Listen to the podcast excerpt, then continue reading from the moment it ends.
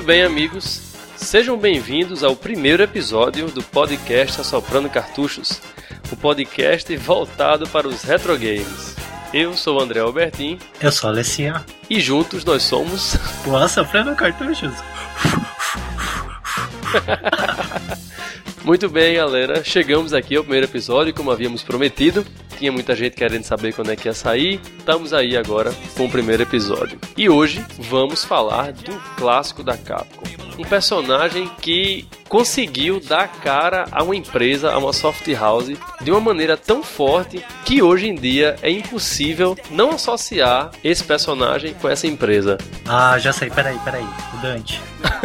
não, passou longe. O Ryu, Ryu. Não, não chegou nem perto. Hum, Mega Man? Então, estamos falando hoje sobre o Mega Man.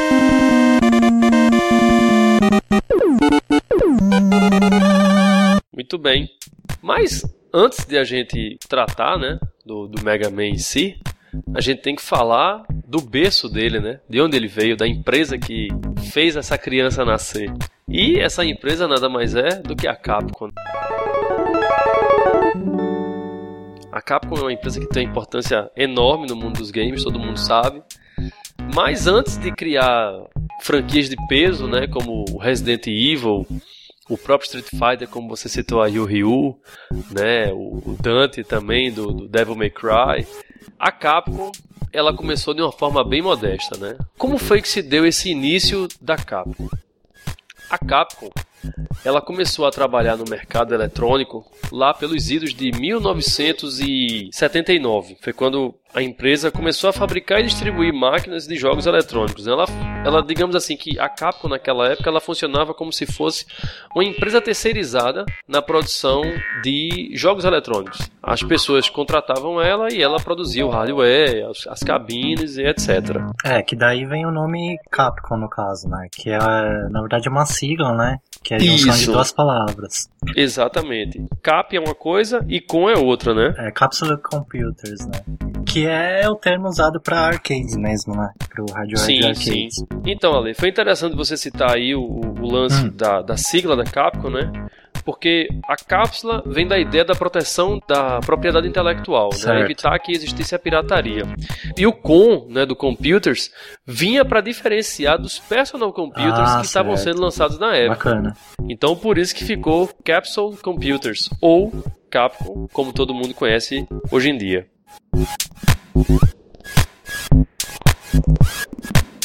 Então, aí como eu falei, né? Ela começou essa produção dos Uhum. arcades em 1979 e passou a produzir arcades para outras empresas até 1983. Coincidentemente, 1983, se o pessoal tiver ligado aí, foi um ano bem importante na história dos videogames. Foi o ano do crash dos videogames. Não sei se vocês lembram disso aí.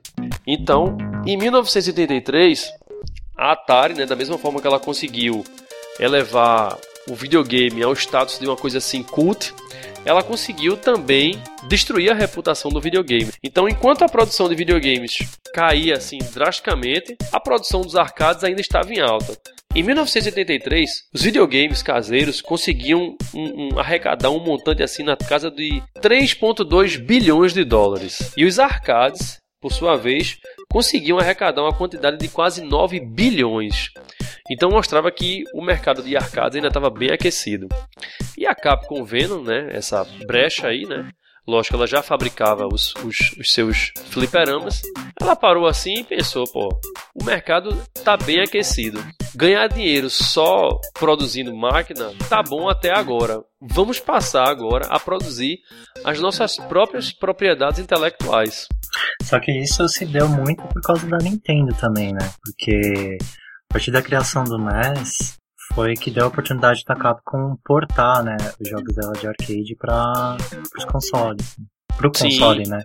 No caso, o Nintendinho. Então, justamente nesse período, foi que a Capcom resolveu mudar o foco dela.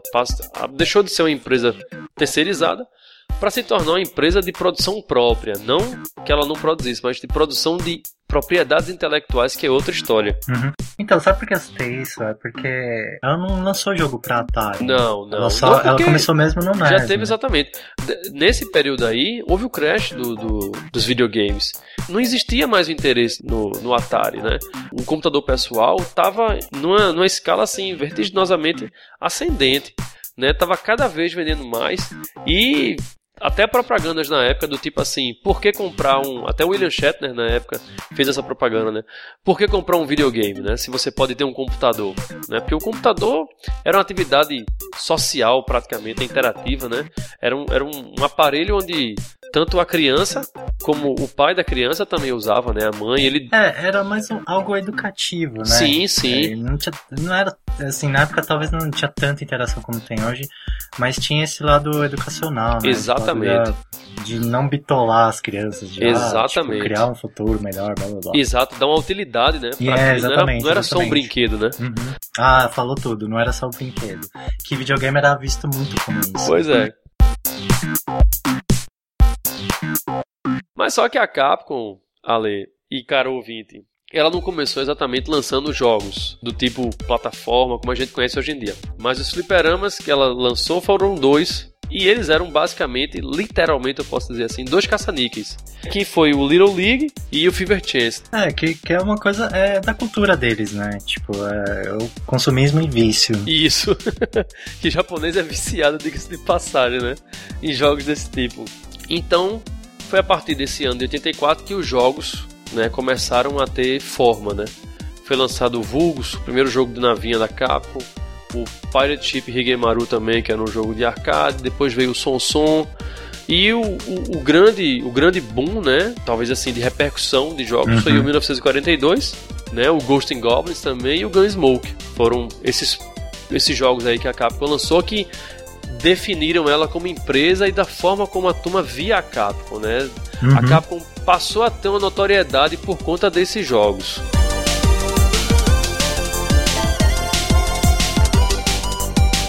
No ano de 1985 foi que ela vendo o sucesso né, que a Nintendo estava fazendo, a Capcom vendo essa oportunidade resolveu portar os, os jogos mais importantes dela, como Sonson 1942, Gunsmoke, Trojan também, o Section Z, Ghost and Goblins, e fez sucesso. Foi justamente nesse ano de 85 que foi criada né, uma divisão dentro da Capcom que era voltada exclusivamente para a fabricação de jogos caseiros. É os tais dos planning rooms, né? Isso. Um, do- um dos caras que lideraram é, uma das divisões né, de, de jogos caseiros foi o, o Fujiwara, né? Tokuro Fujiwara.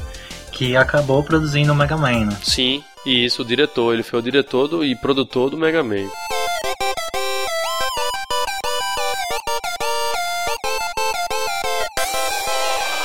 Mas aí aconteceu uma coisa, um fato que definiu a vida da empresa pelo resto da vida e definiu a Capcom como ela é hoje em dia. Nesse mesmo ano aí, que a Capcom estava criando essa divisão né, dentro da empresa, ela sentiu a necessidade de contratar pessoas. E foi em 1987 que o Keiji Nafune aparece. O Keiji era um cara que estava recém saído da faculdade dele de, de artes, lá, de design, e ele estava procurando um emprego como, como ilustrador, veja só. E a Capcom, então, ela estava procurando gente talentosa para trabalhar com, com ela, não era exatamente qualquer pessoa. Então, assim, juntou a fome com a vontade de comer, né? Mas quem é esse tal de Keiji Inafune aí? Quem, quem é esse guri aí? Quem é o Keiji Nafune? É simplesmente o cara que criou o Mega Man. É o pai do Mega Man, somente.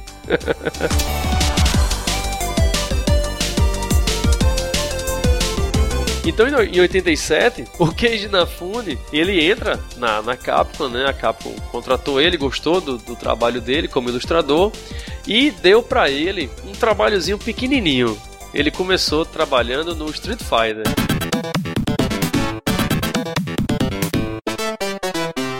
Mas o Cage nessa época ele trabalhou somente como ilustrador, não era nada demais. E no caso ele só fez as imagens de perfil, né? Dos personagens. E isso, ele foi o cara que ficou responsável pela, aquela, pela aquela tela de versos e pela seleção de personagens, né? As fotozinhas que apareciam na seleção de personagens lá no, no jogo lá do Street Fighter.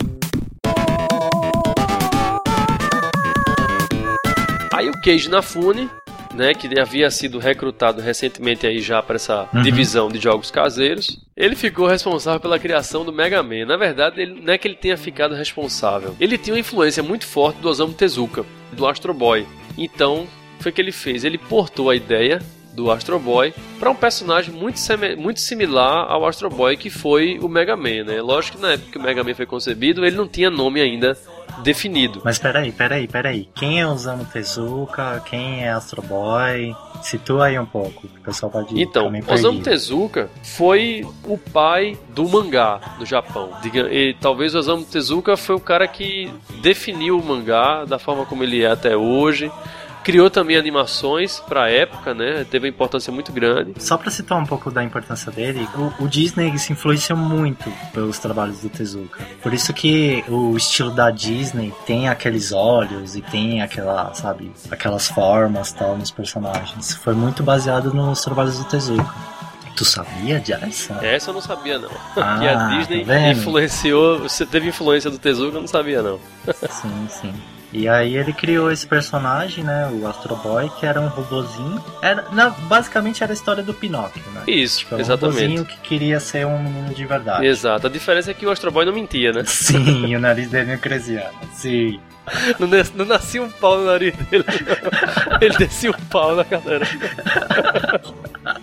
Descia o laser, a bazuca. Exato. O, o, Mega Man basicamente é um Astro Boy vestido. Exatamente, de azul. de azul. Porque a história, até a história do, do, do, Mega Man é a mesma do, do Astro Boy. Qual é a história do Mega Man? O, o Dr. Wily, né, que é o Doutor Malvado, ele era parceiro do Dr. Light e ele tinha inveja do, do, do Dr. Light. E aconteceu que o Dr. Light criou esses robôs para voltados para a linha de produção, que era o Cutman, o Gutsman, o Bombman e os demais, né? Esses seis robôs que ele criou e o Dr. Wily, com inveja dele, né, raptou todos esses robôs e reprogramou eles para fazer o que todo gênio do mal tem esse desejo que é dominar o mundo, né? Ficou sobrando somente então o Rock e a Roll. Então foi quando o, o, o, o Rock, segundo a história, né, ele se candidatou para ser modificado pelo Dr. Light e salvar o mundo. Então ele remodelou o, o, o, Rock e ele se tornou o Rockman, que era o cara que ia descer a madeira na galera mesmo com força. E essa é a história do, do, do Rockman. O nome original dele, na verdade, era Rockman, né? E tem um motivo muito, muito fundamentado sim, isso. Sim, sim. Né? E engraçado, né? Foi bom que você falou isso, Ale antes do Rockman se chamar Rockman, na verdade Mega Man era o nome dele aqui no Ocidente. Sim. No Oriente, lá no Japão, uhum. ele se chamava Rockman. Mas antes dele ter o nome de Rockman, ele passou por alguns nomes bem inusitados né, pra época, né? Ele, ele foi chamado de Mighty Kid, também foi chamado de Knuckle Kid, foi chamado de Rainbow Man por causa da quantidade de cores que ele mudava, que era um personagem que mudava de cor constantemente, né? Porque ele tinha aquela habilidade de absorver né, o poder do, do, do, inimigo, né? Então ele uhum. mudava a cor de acordo com a cor do inimigo. Então ele teve esses nomes. Mas o, o nome que pegou realmente foi Rockman. Mas Rockman não é por conta que era pedra. Era Rockman por conta do, do ritmo do, do jogo. O ritmo dele é um jogo que é baseado em explosões, né? Você sair atirando, correndo atirando. É uma espécie de run and gun, né? Então, isso remete também à música do jogo, né? Que tem uma influência muito forte no rock. Nossa, agora você elaborou muito melhor até que o Inafune, cara. Que acho que o Inafune nem pensou nisso. E o pessoal, não, eu vou fazer um nome que é baseado em rock porque eu curto rock, tá ligado? Aí você, não, porque o Mega Man é todo. tem ação, tem momentos tal, e o ritmo, não sei o que. Nossa, na fundo, se tivesse ouvido isso, ia copiar. Ia falar, não, não, foi isso mesmo. Porque é o ritmo e tal. né? Porque eu só gosto de rock and roll e tal. a série Mega Man, a série clássica como um todo, existem muitas referências a, a, ao mundo da música, né? Por exemplo, o irmão dele, o Proto Man, ele na versão japonesa ele se chama somente de Blues. E é engraçado que o nome dele é Blues, só que no caso ele é vermelho. E o Mega Man que é rock é azul. Exato. e engraçado também, você falou isso aí, Ale, foi interessante você ter citado isso aí a cor, porque o personagem, inicialmente, ele era para ser vermelho. É. O Keiji Inafune concebeu ele na cabeça dele como um personagem vermelho. Só que, por uma limitação de cores da paleta do, do Nintendo, né? Que o azul era uma cor que era muito mais frequente nas demais cores, ele colocou o Rockman como azul e ficou. O irmão dele foi que ganhou uhum. a cor vermelha para poder ter uma distinção mas o, ele só aparece na terceira versão. É, eu acho que foi uma limitação de programação deles, né? Porque o Nintendinho conseguia, sabe? Sim, sim. Colocar vermelho. Mas é porque a gente tem que dar um desconto na época, né, Ale? É, foram seis pessoas que fizeram o primeiro Mega Man. Que fizeram o jogo, exatamente. Era Capcom de raiz, era uma Capcom moleque ainda, então... Sim, sim. E ainda, a gente ainda tava, bem dizer assim, nos primórdios do videogame, né? Lógico que a Atari teve muita coisa boa principalmente do pessoal da, da Activision, né? Pelo, pelo Crane, que criou o Pitfall, entre outros, sim, né? Sim, sim. E a, o Atari conseguia também é, mostrar vermelho na tela. Então não tem Entre desculpa. outras cores. Acho que o Atari devia ter umas quatro cores só na paleta dele. e tinha vermelho. Tinha... E tinha vermelho, então. Tenho certeza. Mas aí, essa curiosidade ficou, né? Também o, o Rockman passou a ser azul por conta da paleta de cores.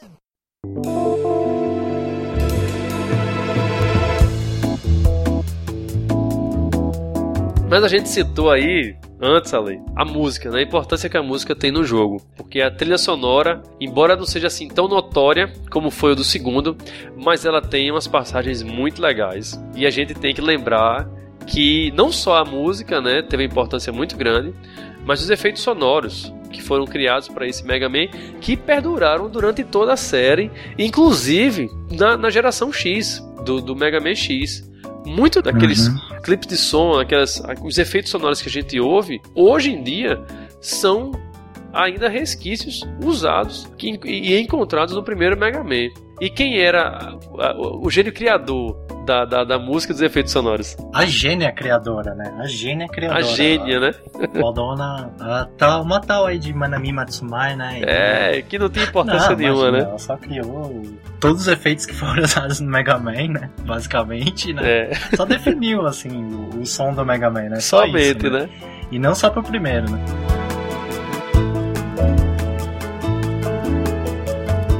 O efeito sonoro de quando o Mega Man morre aquela explosão. O efeito sonoro de quando ele pega a vida. O jingle antes da seleção de fase.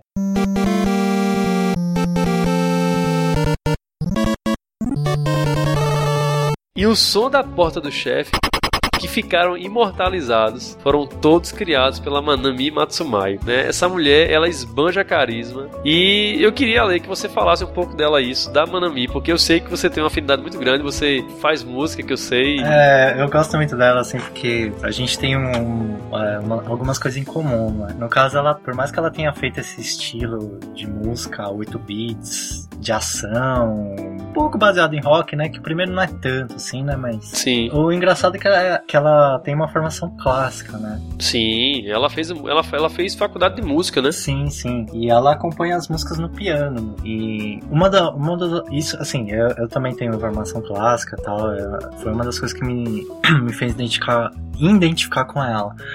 Uma outra é que, engraçado, é que ela não costuma escutar música de videogame, né? E assim, putz, pode me crucificar, pode tacar pedra em mim, mas eu também não costumo, assim, não costumo comprar, assim, sabe? Não sou um consumidor eh, de, de música de jogos, né? É, eu sou mais ou menos que nem ela. Quando eu tô jogando, eu escuto e tal, né? Quando tem uma música legal, né? Quando tem, não tem também, eu deixo no mudo e escuto outras coisas. Mas uma das coisas que eu achei interessante é que o, o jeito de ela compor é muito visual, né? Então, sim, ela, no sim. caso do Mega Man, ela, ela precisou ver o personagem primeiro, né? Pra depois criar o tema e tal. E... Isso, ela teve que saber como era o conceito, né? Uhum. A história que eu fiquei sabendo é que o pessoal mostrou só, veja só, o pessoal apenas mostrou a capa do jogo e ela viu ali que era um personagem animado, que era um personagem realmente heróico, né? Ele tinha aquele ar Uhum. heróico, que o Mega Man, por mais simples que seja, né, os sprites dele, mas ele, ele passa essa, essa, essa ideia de, de herói mesmo, né? Do Mega Man ser um herói. Sim, e ainda bem que mostraram a capa japonesa pra ela, né? Isso, é porque se fosse mostrado a americana, cara, e a música ia ficar esculhambada pelo resto da série.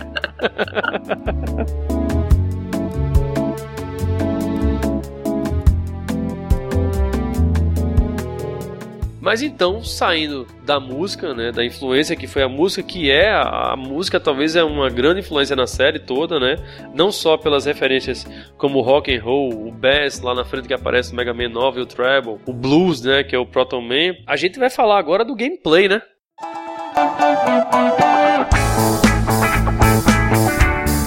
Coisas que marcaram a franquia Mega Man e que pra época, né, foi o arrasa quarteirões, né? Só para citar você, ouvinte, na época que o Mega Man foi lançado, o Mario já fazia sucesso na Nintendo, já existia também o Castlevania também da Konami já mandando ver com força, o Metroid pelo conceito inovador dele e o Cage, como a gente falou anteriormente, é, sempre foi, né, até hoje ele é um cara que tem uma mente assim muito inquieta, ele é muito produtivo, muito criativo. E ele resolveu ir na contramão de tudo que estava sendo feito na época. Videogame naquela época era basicamente fazer no modelo arcade, ou seja, fazer jogos para você ganhar ponto. O conceito de plataforma foi trazido pelo Mario lá com Shigeru Miyamoto. O que foi que ele fez? Ele fez uma forma de, de jogar um Mega Man completamente diferente, a começar pela seleção de fases. Todos os jogos tinha sempre um preâmbulo, contava uma historinha e você começava a fase de uma forma totalmente linear, fase 1, fase 2, fase 3, fase 4. Mas o Mega Man ele foi mais inovador ainda porque ele permitia que o jogador começasse por qualquer fase virtualmente. Não era aquela coisa pré-definida. O jogador definia por onde começar. Mas acho que também, até um pouco mais que isso, foi o lance de não você ter simplesmente essa liberdade, mas certos, é, certos caminhos, vai, vamos por assim, tornariam mais fácil ou mais difícil o jogo, né? Por quê? Foi bom você ter falado isso porque o, Cage, quando ele criou o jogo, ele criou no conceito do pedra, papel, tesoura. O conceito de que não existe aquela pessoa que é o mais forte. Aquele mais forte sempre vai ter um ponto fraco. E é esse ponto fraco que a gente tem que trabalhar ele para poder vencer esse obstáculo. Baseado nesse conceito, foi que ele criou o Mega Man.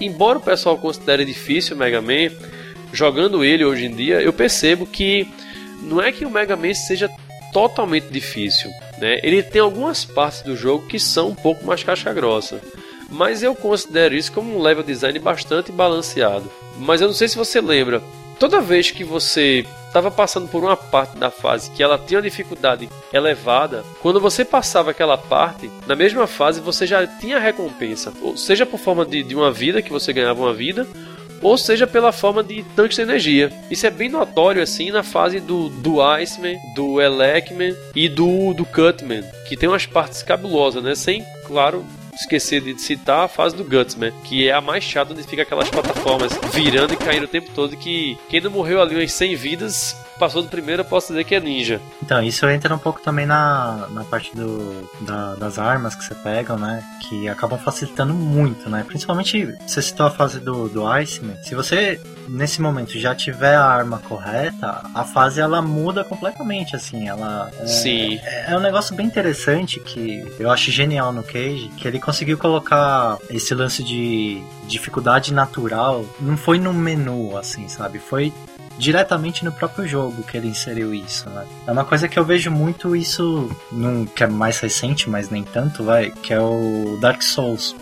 Você, assim, todo mundo também fala que é difícil, todo mundo fala que, ah, não sei o que, é o jogo mais difícil do mundo. Só que assim, ele tem, ele tem as mecânicas dele ali que, assim, não são jogadas, assim, tipo, abertas completamente. A menos que você preste muita atenção, né? E aí ele também Sim. tem essas nuances, assim, de uma coisa ter fraqueza com outra e por aí vai. Exato. Então, o jogo não é que ele é difícil, ele é bem balanceado. Uma coisa que, que chama a atenção dele que aí é onde realmente vem a dificuldade do jogo. O primeiro Mega Man não contava com recurso de passwords ou de save ah. state, né? Não existia o save state na época. Para você terminar, você uhum. tinha que ser numa lapada só. Então tinha que você tinha que passar às vezes horas jogando para poder conseguir terminar o jogo, né? E é isso que tornava talvez o, o, o, o Mega Man um pouco difícil, né? O jogo tem que ser difícil para poder a pessoa se manter mais tempo com ele, né? Pra não enjoar logo. Então era um desafio, né? Fazia parte do desafio. Desafio, exatamente. O jogo tinha que ser desafiador, cara. Tinha que fazer a pessoa pensar um pouquinho, né? Ao invés de só ir pra frente e atirar sem parar. Exatamente, exatamente. Mas passado o gameplay, vamos falar das curiosidades do jogo, né? Ih, lá vem. Mas aí, eu acho que nem uma curiosidade, eu acho que é uma trollada realmente, né? Se na época existia o termo, foi feito com o Mega Man, porque o gamezinho pra ser trollado como foi ele, coitado. Pra começar logo pela capa, né, do jogo, né? A versão japonesa tem uma capa super da hora. Eu vou deixar o link para vocês aí pra vocês verem como as capas da versão japonesa eram show de bola.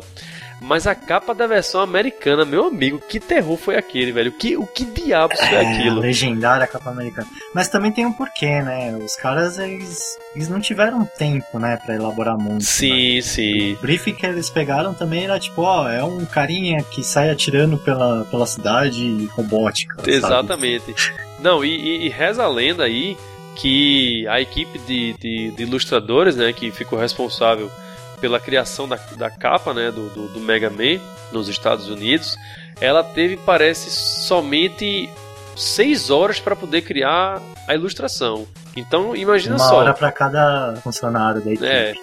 Então, assim, eles receberam um conceito para fazer a arte numa noite e na manhã seguinte eles já tinham que estar entregando isso aí, né?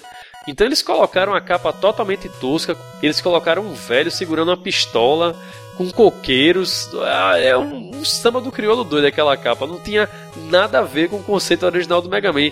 Que por sinal, né, esse, esse o fato de, da, da capa ter sido assim criado toscamente e meio que nas coxas afetou negativamente a as vendas do, do, do jogo, né?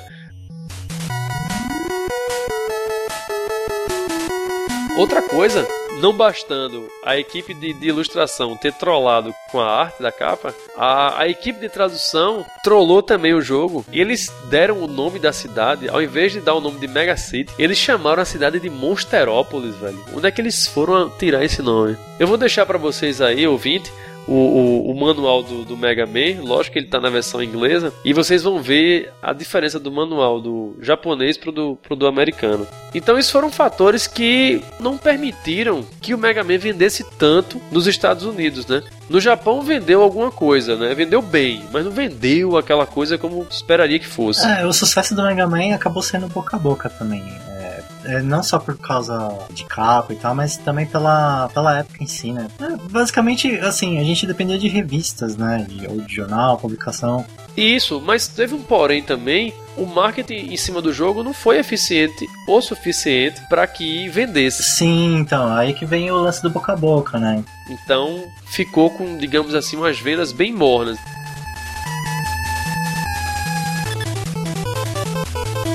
Ouvinte, né, que talvez não conheça talvez completamente o trabalho do Cage, o Mega Man foi o trabalho dele mais importante, né, durante os 23 anos que ele passou dentro da Capcom, né. Mas Cage Nafune ficou responsável pela criação do Onimusha e do, do Dead Rise, né? Que é aquele jogo de zumbi, né? Mas ele participou em outros jogos. é, passou- participou do primeiro Resident Evil, participou também do, do, do Devil May Cry. Quando ele não participava como produtor, ele estava participando como o cara que dá a dica, né? O advisor, né? Ou character designer, né? Graphic barra character Isso. design. E bem antes disso também, pô, ele trabalhou no Chippendales, no DuckTales, no Ionoid, Breath of Fire. Isso, do Ionoid, clássico Ionoid. pois é. E o, o Cage, para vocês terem uma noção, ele cresceu muito na Capcom, mas cresceu muito mesmo. É, ele começou como ilustrador, como eu falei, depois passou para designer gráfico, depois de designer gráfico ele passou para chefe de equipe, que foi justamente quando foi lançado o Mega Man 2, no futuro a gente vai falar dele, com certeza. Depois ele passou a ser uma espécie de presidente nível 2, que ficou só abaixo do daquele CEO, né? E terminou o, o- o trabalho dele na Capcom como chefe global de produção. Ele era o cara que mandava na Capcom do Japão, na Capcom europeia e na Capcom dos Estados Unidos. O Inafune, como eu já falei, por ter uma mente assim muito criativa e bastante inquieta, ele não estava gostando do caminho que a Capcom estava tava levando. A Capcom não estava mais criando propriedades intelectuais como ela havia criado no passado. Ela estava investindo somente nas propriedades intelectuais que já existiam e que tinha feito muito sucesso, como o próprio Street Fighter, eh, Resident Evil, Devil May Cry. Então ela estava fazendo cada vez mais do mesmo. Enquanto que o, o Cage tentava sempre ter uma abordagem diferente na criação de novas IPs. Então começou a gerar conflito dele com a empresa. Foi quando ele realmente resolveu se divorciar da Capcom. Né? Eu, assim, hoje em dia eu vejo muita culpa nela, porque, não sei, não tem desculpa. Mas acho que pelo menos nessa época ela tava seguindo essa, esse rio, né? De, de mercado, de pensamento e tal. E até de cultura, né? E o Keiji, ele é ele, apesar de ser japonês, ele tem uma, uma cabeça muito cosmopolita, sabe? É um cara que tá pensando muito Sim. à frente do, Isso, do, do tempo, tempo dele. dele. E Mega Man foi, assim, acho que a maior prova disso. Né? Realmente né? ele tava muito à frente do tempo dele, né? Tanto que houve cópias no futuro, né? Gunstar Heroes, lançado pela Treasure, né? Que também é outra companhia muito uhum. boa, muito importante ela bebeu um pouco do conceito do Mega Man, né? Sim, Porque você sim. começa o Gunstar Hero selecionando a fase que você quer, né?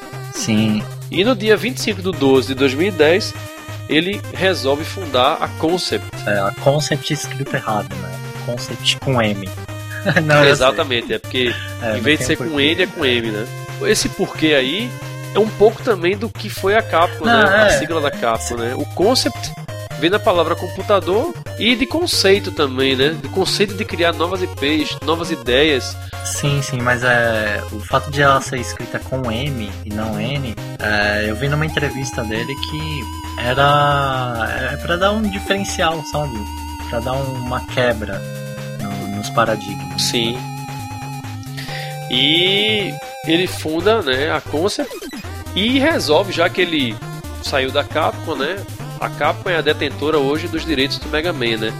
Então, embora ele seja o criador do Mega Man, ele não pode fazer nada baseado no Mega Man, porque é uma coisa de direito autoral que pertence à Capcom, né? Então, ele, já que não pôde fazer o Mega Man, ele criou quem? O Mighty Number no. 9.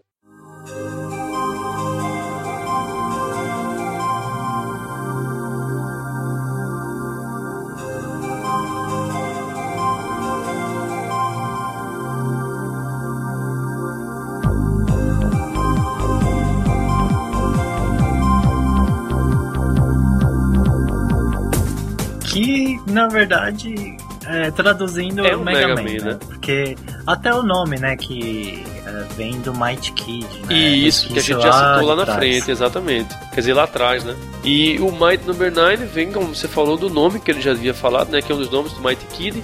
E o número 9 por quê? Porque a partir do, do, do segundo Mega Man, o Mega Man ele enfrentava oito, oito chefes. E esses chefes, tanto do primeiro como do segundo, eram todos irmãos do Mega Man. E o Mega Man sempre foi o nono robô da história.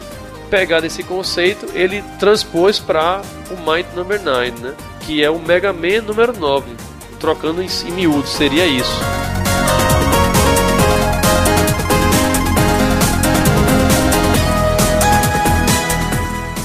Então ele criou Might Number 9 baseado nesse conceito, né? E ele usou talvez a forma mais eu não vou dizer que é revolucionária, mas é uma forma que hoje em dia todo produtor, todo criador está utilizando, que é o Kickstarter, né? O Kickstarter funciona dessa forma. O, o criador diz o que ele quer fazer, ele mostra o projeto dele para a comunidade, né, para o público na internet e diz quanto que ele precisa arrecadar o mínimo que ele precisa arrecadar para poder tocar aquele projeto para finalizar o projeto. Ele assim é, foi um cara assim que aproveitou uma oportunidade, sabe? E soube aproveitar uma oportunidade, soube usar a ferramenta do Kickstarter e soube a, aliar o que todo mundo estava querendo há muitos anos, sabe? Que era um Mega Man bom. Exatamente, um Mega Man decente, né? Também não que o, o Number 9 seja um jogo cruel, maravilhoso, também, porque nem lançou, né? A gente não sabe, né? Mas como tem o nome do Cage, que é o, é o, cara que foi o criador, e o cara tá, assim, tá cuidando com muito carinho, e ele tá fazendo as coisas assim, bem diretamente com os fãs mesmo, né? Ele tá fazendo bem próximo aos fãs, independente de posições de produtor, de empresa, de mercado. Dá uma Isso. esperança muito grande para esse projeto. Ouvintes do podcast Soprando Cartuchos, deixem seu curtir lá na nossa fanpage. O nosso feed já está pronto lá, vocês podem copiar. Estamos também no Twitter, no arroba SopranoCast. E Quem quiser mandar e-mail pra gente, contando suas histórias, falando seus perrengues aí nos jogos, querendo também sugerindo temas para os próximos casts, vocês mandam um e-mail aí para o assoprandocartuchos@gmail.com. A gente fica por aqui, nos encontramos no próximo programa. Beleza? Falou. Falou.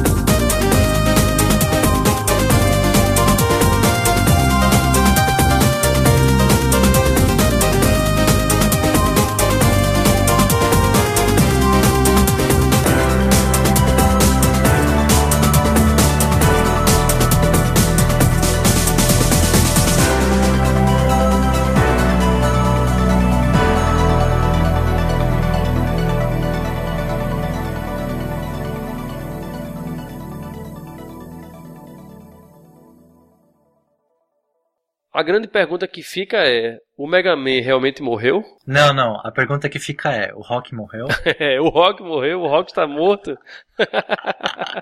Rock! Posso já dar meu voto? Eu continuo fazendo meu discurso.